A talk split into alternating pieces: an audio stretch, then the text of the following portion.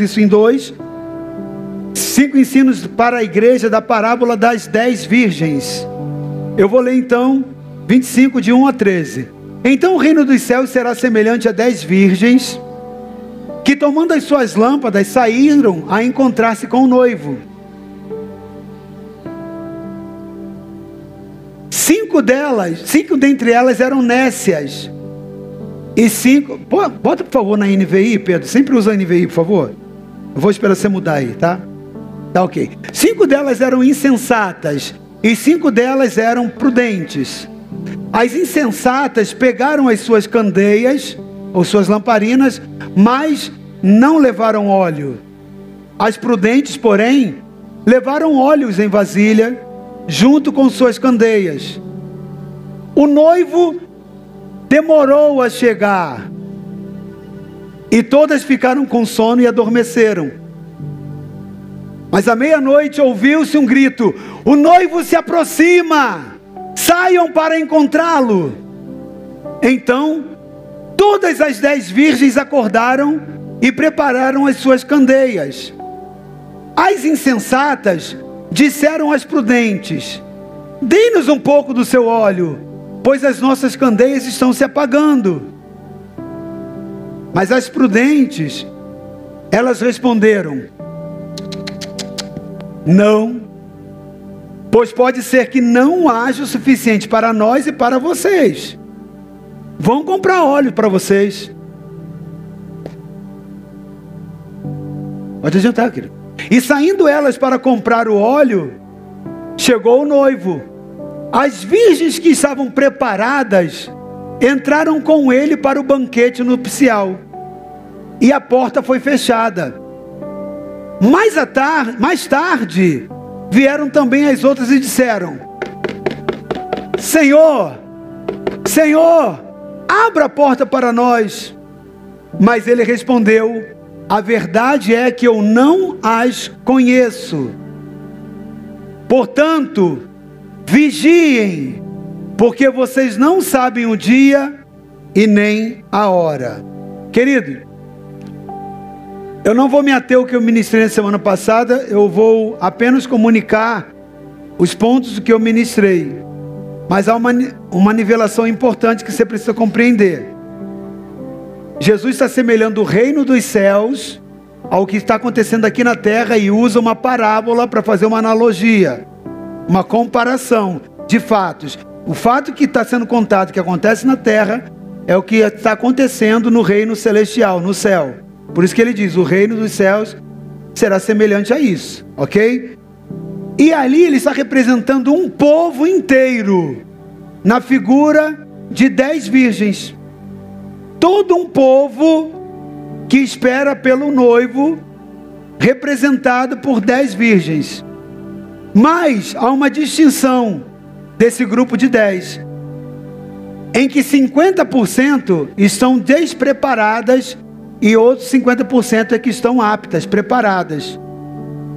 E nós falamos sobre isso na semana passada. As despreparadas eram chamadas de nécias ou insensatas, e já as preparadas, sábias ou prudentes. Então, queridos, nós aprendemos na semana passada lições de sabedoria. Duas lições de sabedoria, hoje nós vamos aprender mais três. Eu acho que vale muito a pena, se você não ouviu a ministração de semana passada, você buscar conhecimento, porque para minha vida foi muito poderoso. O primeiro, o primeiro segredo de sabedoria estava na condição de ter o óleo sobrando. Óleo sobrando para que elas estavam preparadas. Óleo suficiente. Então nós pregamos a respeito disso. E nós perguntamos: existe óleo suficiente? Porque o noivo demorou a chegar. Todos adormeceram. Mas depois, quando acordaram, uma parte viu que não, era, não tinha o suficiente. Então nós falamos a respeito disso. Nós falamos que esse óleo é o símbolo do Espírito Santo. E você precisa de ter óleo na sua lamparina para que você suficiente para que você aguarde a volta do noivo, senão você fica de fora. O segundo segredo de sabedoria estava lá no versículo 9, na pergunta que elas fizeram: dá-nos o vosso azeite? Elas perguntaram. E as sábias disseram não. E nós trabalhamos sobre o dizer não. Sobre o dizer não. Por que não? Não é egoísmo? Não, não é egoísmo. Elas foram muito claras. Se nós dermos, vai faltar para nós e para vocês. Então nós, estamos, nós trabalhamos a, a, a, dificuldade de dizer não. Por que, que elas disseram não? Porque o propósito delas era guardar o noivo. Então quando que eu tenho que dizer não e ficar com meu coração tranquilo por dizer não? Toda vez que alguém me pedir para fazer algo, para estar em um lugar, para me envolver com alguma coisa que me tira do propósito, eu tenho autoridade, devo desenvolver essa capacidade de dizer não. Se está ali o pastorzão Santão, nosso Chicão abençoado, se ele me faz um convite, eu estou aguardando o noivo, tem que estar tá com a vida santa. Eu sei que ele não vai fazer isso, que ele é um homem santo. Mas se ele me faz um convite para estar num ambiente que vai me afastar de Deus, eu tenho que falar, cara, te amo, mas não. Eu não posso estar nesse ambiente. Eu estou aguardando o noivo, ok? Então, trabalhamos a respeito disso. E graças a Deus que Chicão só me bota no. Né? Pastor Francisco só me bota na boa, né? Só perto, mais, cada vez mais perto de Deus. É um mentor para a minha vida, um grande abençoador da minha vida. Então, esse foi o segundo segredo. Tem muita riqueza de ensino. Vale a pena você chegar lá e ouvir essa palavra, tá bom? Principalmente você que tem dificuldade de dizer não para as pessoas, ok? E tem gente que diz não quando deveria dizer sim, e tem gente que diz sim quando deveria dizer não. Olha só, então tem ensino para todos os lados, tá ok? Hoje nós vamos compartilhar o terceiro segredo de ensino. O terceiro segredo de sabedoria está em terminar bem algo que se iniciou. Então, hoje a gente vai começar falando sobre isso. Terminar bem algo que se iniciou. Por quê? Porque nós vemos ali dez pessoas iniciando de forma corretinha. Estamos aguardando o noivo. Mas todas terminaram bem? Não. Cinco delas terminaram bem. Entraram para a boda nupcial. Mas as outras cinco ficaram de fora. Terminaram mal. Tem muita gente que começa bem e termina mal. Eli, sacerdote, começou muito bem. Começou no ministério, terminou muito mal, perdeu ele. Tinha tudo para dar certo e deu errado. Morreu ele, a família por quê? Porque ele desonrou o Senhor. Olha a honra. Ele desprezou o Senhor, honrou mais os seus filhos do que a Deus. Tem gente que às vezes perde a honra porque ouve, ouve seus pais fora do temor do Senhor e honram mais a voz de um pai fora do propósito do Senhor do que a Deus. Não conseguiram compreender que o Evangelho diz que aquele que não deixar pai, mãe, mulher por amor a mim não é digno de mim. Mas preste atenção, querido, eu não estou falando contra a família, eu estou falando que é, tudo que Jesus veio fazer é restauração de pais e filhos. Eu estou dizendo quando nós esbarramos em princípios. Eli esbarrou em princípio. No princípio da honra, honrou mais aos seus filhos, honrou mais a sua casa do que a Deus. Deus vem em primeiro lugar, querido. Então tem muita gente que começa bem. As dez começaram bem, mas cinco terminaram mal. Olha o que a Bíblia diz em Eclesiastes 7,8. Eclesiastes, Eclesiastes 7,8, um livro de sabedoria, diz: o fim, das ó, o fim das coisas é melhor do que o seu início. E o paciente é melhor do que o orgulhoso. Então, o melhor de tudo não é começar bem, é terminar bem. É muito mais importante você terminar bem do que começar bem. Então, queridos, nós temos nessa parábola, nós vimos que todas aquelas dez virgens começaram bem. Todas elas começaram com as suas lamparinas com azeite. Todas elas estavam direitinho, enquadrado, tudo igual. Mas só uma parte delas que terminou bem. Por quê? Só uma parte delas que tinha combustível para ir além daquilo que era proposto. Elas tinham uma visão de mais longe. Elas tinham uma visão de que poderia acontecer alguma coisa dentro dessa rota, não dá certo. E elas precisavam ter algo a mais. O texto, eu não lembro qual o versículo dele, mas ele diz: elas tinham, elas levaram um reservatório consigo. Elas levaram um pouquinho de óleo ali adicional. Elas estavam além do suficiente. Então preste atenção, querido. Você precisa compreender que você precisa pensar, pensar nas questões do reino de Deus e se preparar em relação a isso, ok? Só uma parte delas tinha um combustível, ou seja, isso fala de um ciclo iniciado. Pode tirar a palavra, tá, Pedro? Isso fala de um ciclo iniciado por uma e concluído e não concluído por elas, mas fala de outras que começaram e concluíram o ciclo. Querido, o reino de Deus, você precisa colocar isso na sua mente. Todas as coisas do reino de Deus têm começo, meio e fim. É por isso que lá em Apocalipse 22, 13, o Senhor Jesus diz: Eu sou o Alfa e o Ômega. Ou seja, o Alfa é a primeira letra do abecedário grego. E o, e, e, e o ômega é a última letra. É como se fosse eu sou o A e o Z. No nosso, né? Aqui no, aqui no para nós brasileiros. Eu sou o início e sou o fim. Eu sou o primeiro e o último. Apocalipse 22, 13 diz: Eu sou o princípio e sou o fim. Tem muitas pessoas que começam coisas e tem ciclos interrompidos na sua vida. O que, que é isso? Ah, tem gente que começa a faculdade e não termina. Tem gente que começa a fazer um curso e para no meio. Tem gente que começa um relacionamento, um casamento e quebra ele no meio. Não tem ciclo terminado. Onde tem ciclo não terminado, ali tem um processo de infidelidade, ali tem um processo de iniquidade, tem um processo que precisa de ser reparado, restaurado. Então, querido, é melhor o, o, o fim das coisas do que o início delas. Nós precisamos aprender a preservar a nossa missão. Por que, que elas conseguiram concluir início, meio e fim? Porque em todo o tempo elas estavam ali focadas na missão. Lembra do tópico 2, dizer não? Inclusive dizendo não. Me dá do seu azeite? Não. Porque eu estou preservando a minha missão, tem que aguardar o noivo. Então nós precisamos preservar nossa missão, os nossos propósitos, sem ceder às questões que vão aparecer no meio. Porque quando nós estamos convictos de algo, vem muitas coisas para nos afastar do propósito. Mas você não pode ceder, porque senão você não termina bem. Você tem que perseverar, ok? Então eu quero te contar um segredo para você terminar, terminar bem as, algumas coisas que você faz na sua vida. Quer um segredo para terminar bem alguma coisa na sua vida? Esse segredo está em você não ter pressa de terminar bem. Todo mundo que tem pressa de terminar as coisas não termina bem.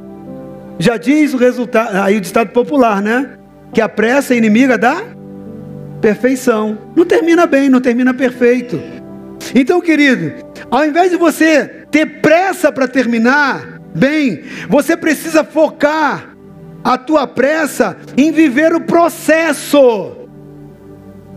Viver o processo. As coisas têm começo, tem meio e fim. Isso fala de processo. Tem gente que está passando por processo, mas quer terminar logo.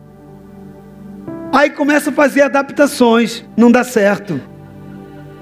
Quando Deus te traz para um processo na sua vida, querido, só usufrua e aprenda se entregue ao processo. Porque quando você tenta dar ajuda a Deus, vai dar ruim. Não vai dar certo, tá ok?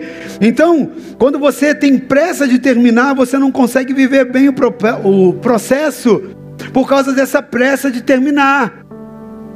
E essas virgens insensatas, por causa da pressa de terminar, elas não conseguiram viver bem o processo de se preparar. Porque para se preparar, tinha que viver o processo. Ela tinha que pensar: não, eu não posso sair correndo para lá. Que tem gente que quer, quer estabanar para ir lá para a porta do noivo esperar de qualquer jeito. Mas e se o noivo tardar? Então, no meio do processo, você fala, estou indo embora. Não, mas peraí, deixa eu fazer um checklist aqui, deixa eu checar. Isso, e se acontecer tal e tal? Então, assim, você tem que viver o processo sem pressa. As cinco prudentes, quando elas encheram a lamparina, de repente elas falaram assim: ah, vamos embora logo. Aí, não, peraí, peraí, peraí, está faltando alguma coisa. A gente tem que pegar a vasilha. A gente, e se faltar? Se planejar para executar. Vamos encher o reservatório. Nisso, as que estavam com pressa, de repente chegaram até antes. Chegaram até antes dessas. Nem sempre chegar mais cedo indica, querido, que você fez a melhor escolha. Nem, chega, nem sempre chegar na frente. Muito mais importante que chegar na frente é você perseverar firme. Agora preste atenção. Você precisa compreender que precisa estar preparado para o processo e não ter pressa para terminar. Mais uma vez, querido, as coisas no reino de Deus têm começo, meio e fim. Não permita ciclos interrompidos na sua vida. Se começou um curso, execute até o final. Se começou algo, ah, eu vou fazer a leitura bíblica nesse ano. Esse ano eu leio a Bíblia toda.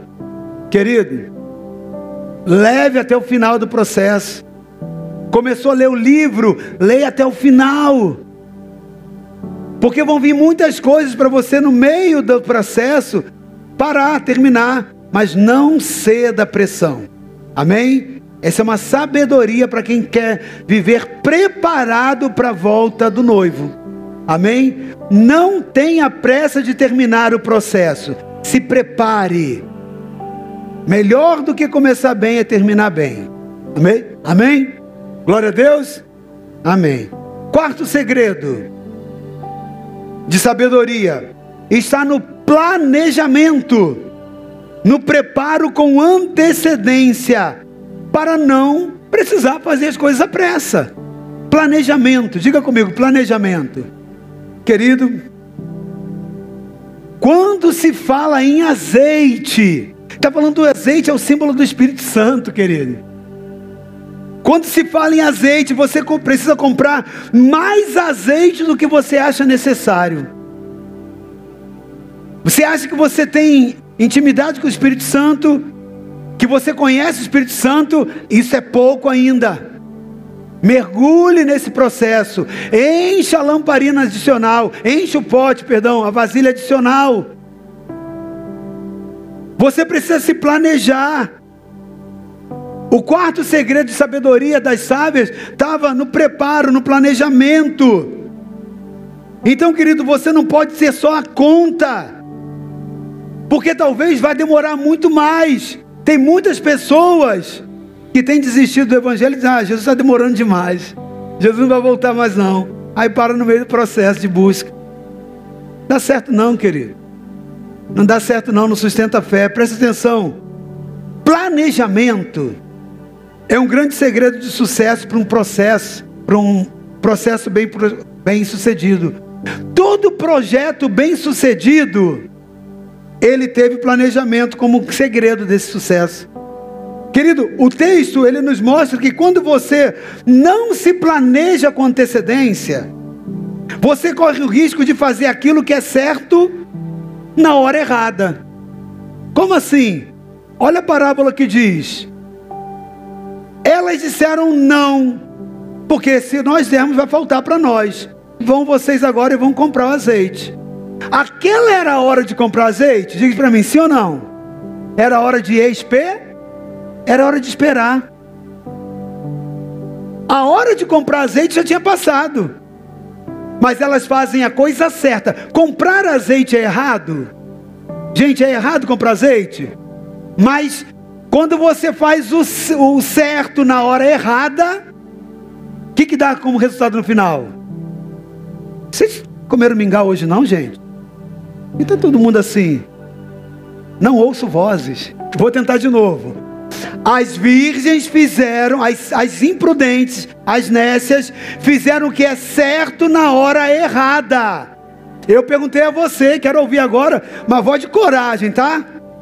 A igreja que tomou ceia ficou fortinha agora, tá? Espiritualmente. Amém?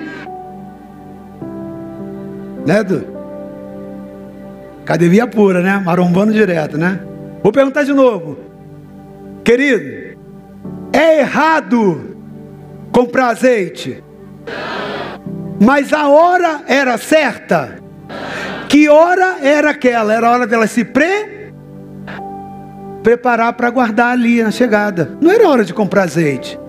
Então, quando você faz aquilo que é certo na hora errada, porque não se planejou, o final vai dar errado. E tem um monte de gente batendo cabeça e dando errado nos negócios, dando errado na família. Ah, mas o que eu estou fazendo está sendo certo, mas retardou. Eu quero te perguntar: o que, que aquelas insensatas, enquanto as outras estavam preparando, no meio do processo, estavam se planejando, e se faltar, e se demorar? Porque elas respondem, elas estavam tão preparadas e conscientes que poderia demorar, que ela falou: vamos levar um, um, um reservatório de adicional. E quando elas foram pedidas, ela falou: não, porque e elas falaram o porquê do não, porque senão pode faltar para nós. Nós nos planejamos para isso. Elas gastaram tempo planejando. O que, que aquelas nessas deveriam estar fazendo no tempo? Na hora que elas estavam se preparando, as prudentes, o que, que elas deveriam estar fazendo? Hein? Talvez dormindo, cochilando, tá nem aí, passeando. Vamos lá no shopping, né? Não se prepararam. Aí, as, as bonitonas, né? As virgens bonitonas lá, despreparadas, vão lá pedir, me dá. Preste atenção. Faz nada, está deitado em berço esplêndido, ou talvez não quiseram ir para não gastar, porque comprar azeite tem que comprar azeite tem que ir para. Talvez a motivação delas é não, eu vou reter minha grana. Vou gastar dinheiro com. Vai que eu não precise.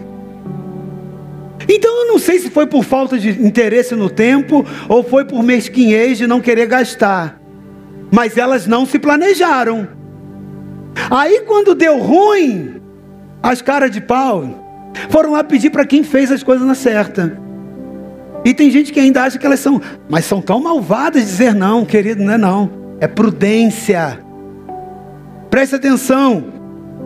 Preste atenção, isso fala sobre um grande perigo dentro de um propósito. Fala sobre quem tem um objetivo, quem tem uma meta. Quando tem pressa, o perigo de se fazer as coisas na hora errada, por falta de planejamento. Jesus ele ensinou um segredo lá em Lucas 14, de 28 a 32. Ele, ele ensinou um segredo de se planejar, de empreender sobre algo que vai se construir. Um projeto, um propósito precisa de investimento, planejamento de tempo, organização, estratégia, visão de alcance. Olha o que diz lá em Lucas 20, 14, 28 a 32. Qual de vocês, se quiser construir uma torre, primeiro não se assenta e calcula o preço? Ah, mas eu tenho fé. Senta e calcula. Uma coisa não anula a outra, porque a sua fé não pode ser tola. Você precisa ter uma fé inteligente, uma fé racional, uma fé dentro de princípios. Porque a tua fé tem que ser quando você se planejou em extremo, pensou em todas as possibilidades e ali não deu, aí é a hora de entrar o sobrenatural. Então a fé ela vai vir quando o seu limite acabou. Então você vai no primeiro nível que é a fé da razão. Porque para você sentar e calcular, você tem que ter fé também para planejar. Então, pois se lançar o alicerce e não for capaz de terminá-las, todos os que virem rirão dele, dizendo: Esse homem começou a construir e não foi capaz de terminar. Vai ficar com motivo de chacota dos outros. Então tem gente que está ficando motivo de chacota dentro do Evangelho e nada tem a ver com a fé em Deus. Ah, mas eu criei tanto. Você crê, você creu terceirizando para Deus uma responsabilidade que é sua. A responsabilidade não era do noivo trazer, ah, o noivo eu vou trazer óleo, porque pode ser que alguma lá já apagou a lamparina, eu vou levar para elas. Não, querido. Comprar óleo e gastar tempo é, é seu, é minha função, é minha, minha responsabilidade sua. Então, uma construção, enquanto mais alta ela for, o prédio, mais investimento se faz naquela fundação, para que ela não fique comprometida. E um grande problema recorrente de erro de planejamento se encontra nas prioridades que se dão a algo. Qual era a prioridade de acumular azeite que aquelas nécias imprudentes estavam dando? Prioridade, querido. Você tem que aprender a priorizar o que é o seu projeto. Aquilo que Deus chamou, talvez o teu chamado precisa da sua prioridade. Talvez o seu ensino, porque Deus quer te usar em algum lugar, você tem que ter prioridade nos seus estudos, você tem que estabelecer prioridade. As propostas atrativas sempre vão vir, mas você tem que estar focado. Você tem que estar focado. Vou te dar um spoiler.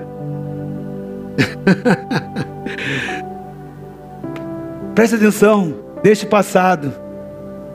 Viva o presente. Foque no futuro. Ok?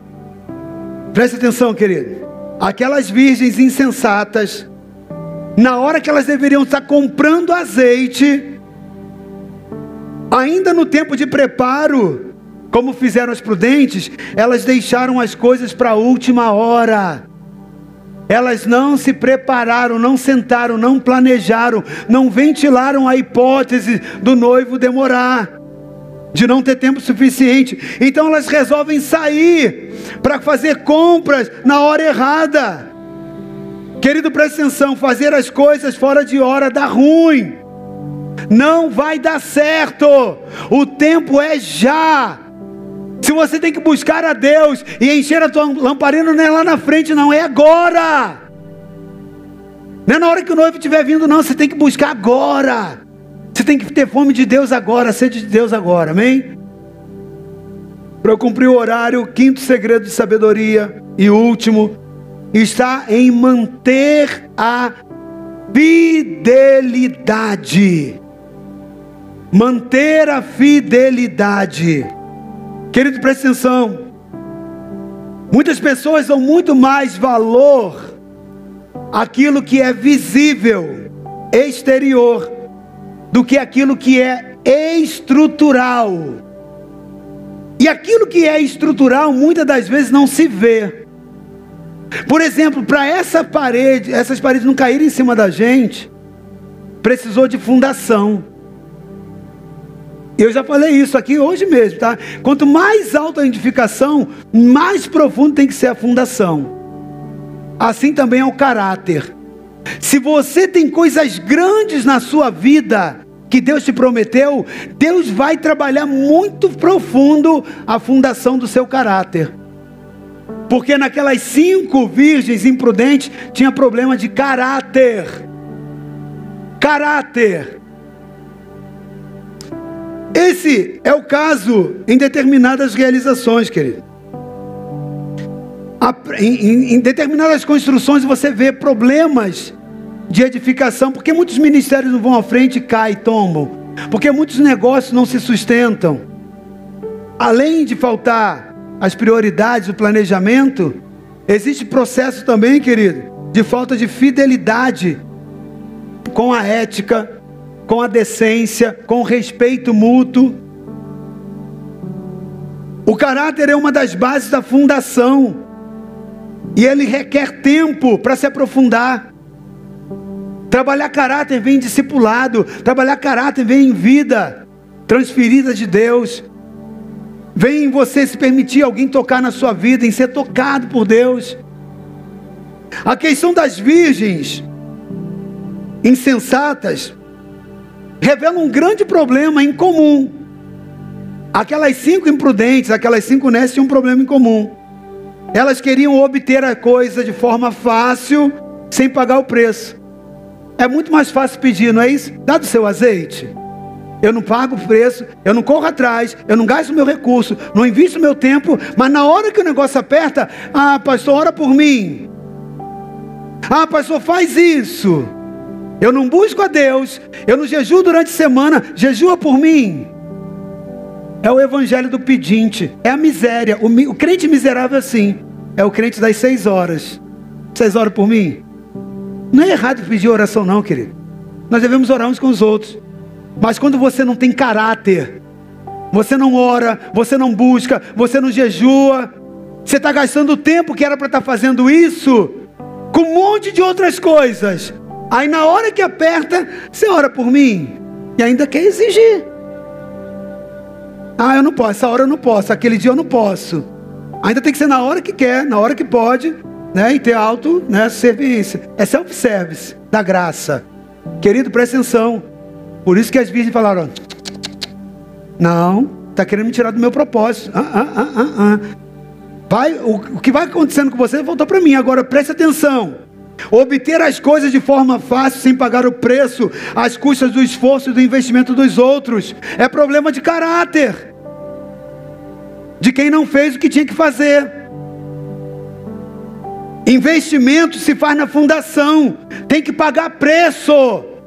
As virgens compraram, as cinco prudentes compraram azeite. A Bíblia é clara, elas compraram, pagaram o preço. Quando você compra algo, esse algo tem um preço. Elas desembolsaram e pagaram. Hoje está a moda de que ah, Jesus já pagou o preço na cruz. Jesus já pagou o preço, não precisa fazer mais nada. Vai nessa não, querido. A salvação a Bíblia diz que ela é pela graça, ela não é de graça, ela é pela graça. Pela graça sois salvos, não é de graça sois salvos, porque salvação tem preço. Que isso, pastor? Que heresia é essa? Vou te dizer que salvação tem preço. Quando Jesus falou, aquele que quiser vir após mim, o que, que ele faz? Negue-se a si mesmo, e mais o que? Tome a sua cruz e siga-me. Se ele impôs uma condição, ele está estabelecendo um preço. Porque se fosse só pela graça, ele falou: aquele que crê em mim já está salvo e tudo bem. Mas ele diz algo: você quer a salvação? Negue a sua carne. A sua carne vai mandar você cair na prostituição. Mas você ama o Senhor e fala: olha, carne, eu queria cair na prostituição. Porque prostituição é bom, irmão. Irmão, eu vim do mundo. Minha mulher precisava merecer um marido muito melhor. Pegou uma carcaça podre. Eu vim do mundo e eu sei que a, eu vivi a prostituição. Prostituição é muito bom. Eu vivi encharcado nisso. Quem disse que não é? Você ter quantas mulheres você quiser, todas as coisas fáceis, você roubar, você prostituir, você fazer um monte de coisa. É bom. Mas Jesus falou para mim: você quer me seguir? Negue-se a você, se, se negue. Toma a cruz e vem me seguir. Então ele me impôs um preço, ele me impôs uma condição. Então não é de graça. Porque se fosse de graça, ele não me colocaria uma posição. Sim ou não? Quantos compreendem isso? Se você concorda, dê um glória a Deus. Se você discorda, vai orar. Porque é a Bíblia. Porque a gente está na era da, da graça distorcida. Ah, tudo é pela graça, salvação é pela graça. Aí está lá se prostituindo, indo para motel, né, fazendo um monte de coisa, desviando aquilo que não deveria. Aí depois acha que uma, uma oraçãozinha de arrependimento vai te transformar. Não, querido, sem santidade ninguém verá o Senhor. Todo dia o diabo vem lá, o pecado vem e bate na minha porta. Querido, se você cortar aqui no meu braço, não sai Coca-Cola não, nem iogurte. Sai sangue igual você.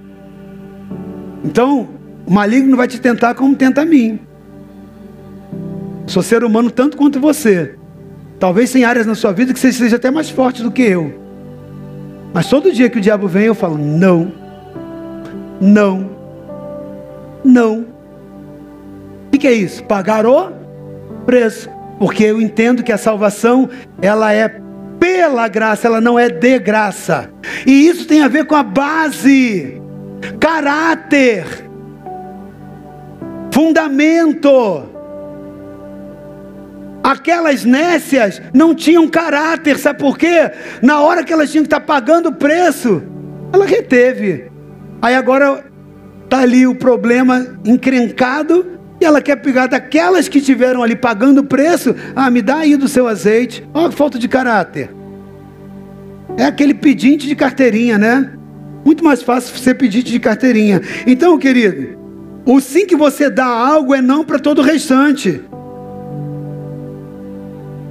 Eu ia te ensinar algo sobre a fidelidade que eu aprendi. Eu não vou ensinar hoje, mas eu vou pegar uma outra ministração que é em relação à questão da pontualidade. Eu quero honrar minha esposa em, em algo, porque eu durante 30 anos tive um conflito com a, minha, com a minha esposa. E eu vi que o problema do caráter estava em mim. Tem duas semanas que eu aprendi isso, quando eu estava ministrando isso, escrevendo, o Espírito Santo falou para mim: você está sem caráter dentro dessa área. Está com problema no fundamento. Eu falei, Fui lá para ela, me pedi perdão, me perdoa. 30 anos eu jogando você, sabe por quê? Ali eu vou contar hoje. Mas não vou atrasar não. Sabe por quê? Porque eu sei que pode te abençoar. Depois eu só aprofundo em outra ministração. Mas pode ser luz para muita gente, porque foi para mim. Querido, fidelidade, a pontualidade indica isso. É igual o preparo. As, elas não ficaram preparadas para se ele atrasasse? Fidelidade é você estar tá preparado para o atraso. Eu não, eu não chego atrasado em compromissos. Eu sempre sou, entre aspas, pontual. Mas a Guta sempre fala, vamos sair meia hora mais cedo. Não, que isso? Ela, mas se acontecer de furar um pneu, e ela começa a ventilar um monte de coisa. Sabe o que é isso? Fidelidade. Porque se terminar e acontecer aquilo realmente, eu resolvo o problema e chego na hora pontual. Consegue entender? Aquelas virgens fizeram isso, as prudentes.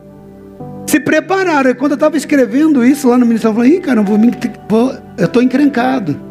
Vou ter que confessar pecado antes de ir lá para o altar, porque eu não posso falar o que eu não vivo. Porque o Espírito Santo falou assim: fidelidade é você estar preparado na pontualidade, né? Para você chegar olhando os imprevistos. As nécias não olharam. E o noivo chegou e elas não estavam preparadas. Achavam que estavam, mas não estavam. Assim que eu estava, cego, 30 anos brigando. Porque eu não tenho muitas questões com a minha esposa, a gente vive bem. Mas eu sempre falei para ela: você é doente com esse Quantas vezes até ofendi? Você é doente com esse negócio de hora. Você tem que ir para cura interior. Você tem que não sei o quê. Tem... E eu, querido, olha só, é igual bafo, igual mau hálito. Quem tem não sente. Eu via nela o problema que estava em mim. E por isso que eu fui lá na frente dos meus filhos, ficaram zoando e tal. Falei, cara, não, tem que aprender o caráter. Eu errei. Falei, Guto, eu estou 30 anos falando errado. Eu fui um gestor executivo de banco. Né? E eu sempre falei muito sobre pontualidade e tal. Pontualidade, você está preparado para o atraso. Porque se atrasar, você está preparado. Você chegou, você está na hora certa. Aí eu ficava, não, mas eu nunca chego atrasado. Então, só quando o carro faz, só quando, não sei o quê. Aí Deus falou, infiel, caráter. Você não tem caráter. Não ajustado, né? Tá faltando aí. Eu fui lá, então me redimi. Então, querido, eu quero dizer para você que aquelas virgens nécias, quando elas se atrasaram, elas justificaram. Elas justificaram. Olha lá o versículo 8. Versículo 8. Quando elas pediram, me dá do seu azeite, me dá um pouco do seu óleo, porque as nossas candeias estão se, se apagando. Sabe o que acontece? Ela botou a culpa na candeia. Me dá do azeite, porque, ao invés dela falar, porque eu esqueci de comprar, não paguei o preço, não tive caráter, eu não quis desembolsar, não gastei. Ela bota a culpa na candeia. Me dá do azeite, porque ela não estava explicando. O pôs ali não é uma explicação, é uma justificação. Sabe, tem gente que não, não bota manutenção no carro, aí o carro vai lá escangalha, aí ele fica com raiva e começa a chutar essa porcaria desse carro. Mas a porcaria não é o carro, é você que não fez a manutenção. É o seu caráter. que às vezes foi lá, comeu a pizza, mas ficou com munheca dura para poder investir lá no bem-estar, sabendo que um homem e uma mulher planejada tem que passar por um processo de revisão e consegue compreender, sim ou não? Elas botaram a culpa na candeia. Quem sabe elas pegaram ali, e se fosse outro momento, eu pegava ali, ficava com raiva. Tem gente que faz assim, tem gente que é em casa, bate as portas, quebra não sei o que e tal, e acha que o problema é dos outros. Preste atenção, querido. Quando você é fiel ao propósito, você está preparado para as eventualidades que podem acontecer. Elas estavam tão fiéis ao propósito que elas estavam preparadas. Se o noivo atrasar, eu tenho ali um recipiente, né, para poder me ajudar a, a, a permanecer mais tempo esperando. Elas estavam íntegras. Sabe o que é ser íntegro? É integral, é total. Sabe quando você se lança todo? Isso é integralidade. Eu estou aqui integral nisso. Eu estou integrado nisso. Você tem propósitos, Deus te fez chamados, Deus entregou um ministério a você, Deus entregou um projeto a você, Deus entregou e abriu a porta de um estudo para você. Deus abriu a porta dentro da sua família, te deu uma família. A pergunta é: você é integral? Você está íntegro? Ou falta problema de base de caráter? Porque quando você não tem base de caráter, você culpa as coisas ou pessoas. Ah, esse projeto não está dando certo, porque aqui o bairro é muito difícil. Os corações são muito duros. Ah, aqui é difícil porque não consigo voluntariado. Ah, no meu ministério está assim. Ah, na minha família está assim porque minha mulher é desse jeito. Ela, ela é muito, ela precisa de cura. Que ela está reclamando de muito. De, de pontualidade. Ela está excessiva. Caráter, gente. Fidelidade. Ok? Então aquelas virgens nécias, insensatas, elas não se ocuparam em preparar vasilhas adicionais com azeite. Mas como eu perguntei, o que, que elas ocuparam o tempo então? O que, que, que, gastou o tempo delas? Em que, que elas gastaram o seu recurso? Tudo, querido, estava na questão daquilo que era prioridade para elas. Você vai investir, vai se dedicar naquilo que é prioridade para você. Aprenda a entender e colocar no lugar certo aquilo que é prioridade. A sua mulher, o seu casamento é prioridade? Coloca em relevância. Seu relacionamento com o filho é prioridade? Coloca em relevância. Porque às vezes você está ocupando o tempo com outras coisas e fazendo das outras coisas prioridade. Aí o negócio tá, aquilo que é prioridade está dando errado. Aí você começa a culpar pessoas, coisas, circunstâncias. O problema está no caráter. Está em chegar diante de Deus e confessar. Está em chegar diante do irmão e confessar. Está em chegar diante da família e falar, cara, eu errei. Meus filhos ficaram ali me zoando, né? O Pedro, ah, sei que e tal. Falei, é, cara, mas é isso aí, eu errei. Então me perdoa na frente dela. Me perdoa. Ficaram, ah, e tal. Mas eles me respeitam, me honram, mas consegue entender?